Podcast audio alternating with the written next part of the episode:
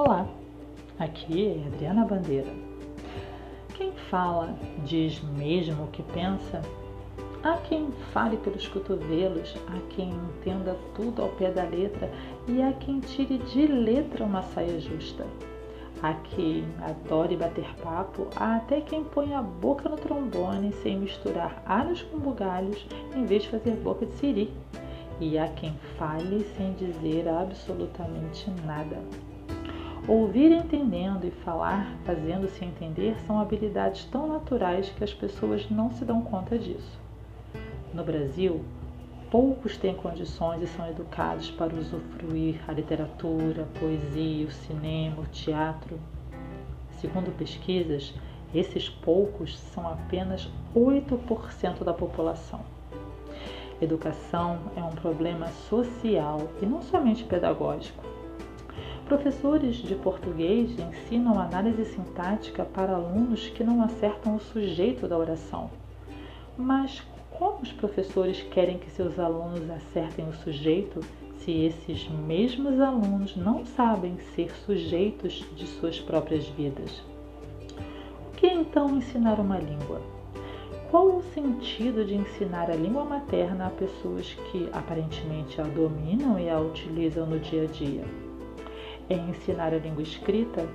É ensinar a norma culta? É ensinar os diferentes registros linguísticos? É tudo isso ou não é nada disso? Ensinar uma língua é ensinar que há um registro, sim, o padrão culto. É também ensinar a escrever, porque para cada assunto, para cada motivo, para cada interlocutor, requer-se um tipo de composição de um texto. Com certeza, essa não é uma tarefa fácil, porque linguagem não é uma simples emissão de sons nem um sistema convencional, nem a tradução imperfeita do pensamento. Ele é criação de sentido, é fruto de um árduo trabalho mental. Cada um de nós precisa ser sujeito do dizer e do pensar, ser agente para transformar a realidade, para formar sua capacidade linguística plural e dominar a sua própria língua. A sala de aula deveria ser como um laboratório que servisse para criar oportunidades para os alunos dominarem a língua padrão. Pois uma coisa é saber uma língua, outra é dominar seu uso para diferentes situações concretas de interação. As línguas são parte dos seus usuários e todas variam mesmo, sejam entre jovens e mais idosos, homens e mulheres, pessoas mais ou menos influentes as línguas evoluem por causa da variação. As variedades não são erros, mas diferenças. Os erros estão na inadequação da linguagem. Erros existem e não podemos mascará-los. Não mostrar o erro para alguém é privar esse alguém de condições para evoluir e de refinar aquilo que já sabe, mas sempre com muita gentileza.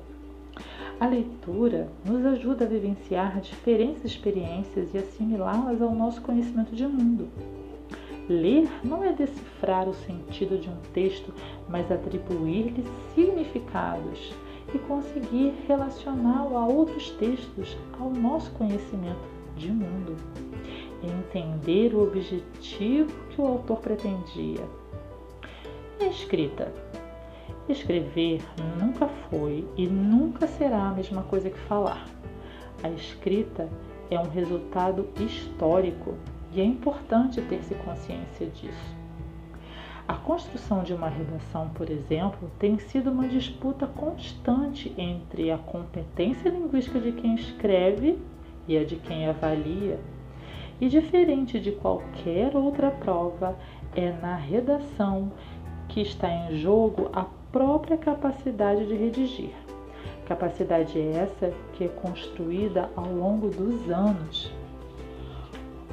Portanto, a finalidade do ensino da língua materna é garantir a aquisição da capacidade de desenvolver quatro habilidades: falar, escutar, ler e escrever. É ajudar a cada um a construir seu pensamento de forma lógica coesa e coerente, para, ao se expressar, se fazer entendido e, quando ouvir, entender o que foi dito. Ensinar uma língua é dar ferramentas para que a pessoa descubra quem ela é e como dizer quem ela é. Aí está a beleza do ensino da língua. Palavras que vão formando frases, que constroem um texto, que expressam os nossos mais profundos sentimentos e pensamentos. Se você gostou, confira esse e outros textos mais no, no site www.conexãoensinar.com.br. Espero vocês lá!